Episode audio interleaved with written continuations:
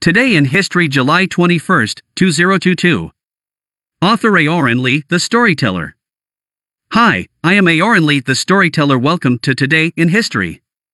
On July 21, 776 BC, the first ancient Olympic Games opened in Olympia, ancient Greece. Every four years, the Summer Olympics are held. At this time, athletes from all over the world gathered together to have competitions, spectators cheered and applauded their own athletes in front of the television. But do you know about the hosting of the first ancient Olympic Games? The first ancient Olympic Games opened on July 21, 776 BC, and 293 ancient Olympic Games were held by 394 AD. The Games were held every four years. Later people called this cycle the Olympic cycle.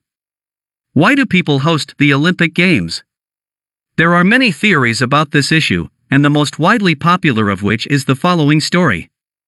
In order to choose a well rounded husband for his daughter, the ancient Greek king of Elis proposed that the candidate must race the chariot with him. In the game, 13 young men lost the game and were killed under the king's spear, and the 14th man was Zeus's grandson and princess's lover, Pelops.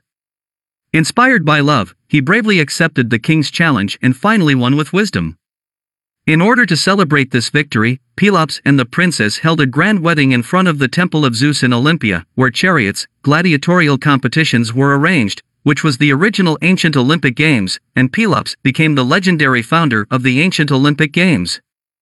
In the beginning, there were not many competitions, so the first 22 ancient Olympic Games lasted only one day. Later, with the increase of the number of competition items, it was extended to two days. After the addition of the junior competition from the 37th Games, the time was extended to five days.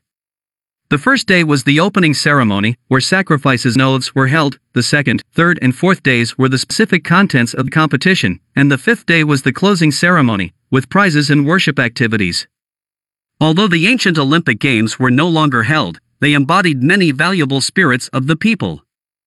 1. The spirit of peace and friendship. 2. Respect the spirit of justice, equality, and competition. 3. The spirit of pursuing human bodybuilding.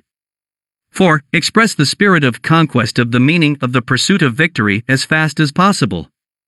With the rise of modern sports, the Greek people wanted to revive the ancient Olympic Games. From 1859 to 1889, Greece hosted four Olympic Games and made its first attempts. Since 1883, Coubertin worked on the revival of the ancient Olympic Games. Through the efforts of him and several generations, the International Olympic Committee was established on June 23, 1894. The first Olympic charter formulated by Coubertin emphasized the amateurish nature of the Olympic movement, stipulating that only the winner's honorary awards should be awarded at the Olympic Games and that no monetary or other material rewards may be awarded to athletes in any form. From April 6 to 15, 1896, the first Olympic Games were held in Athens, Greece. In 2004, after 108 years, the Olympic Games were held in Athens again.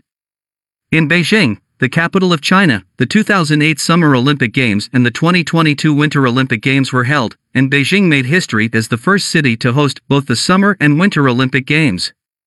The story of the Olympics continues, and we must continue to try our best on everything. The Olympic flame will surely be passed down from generation to generation and become a valuable cultural wealth for human society. That's all for today.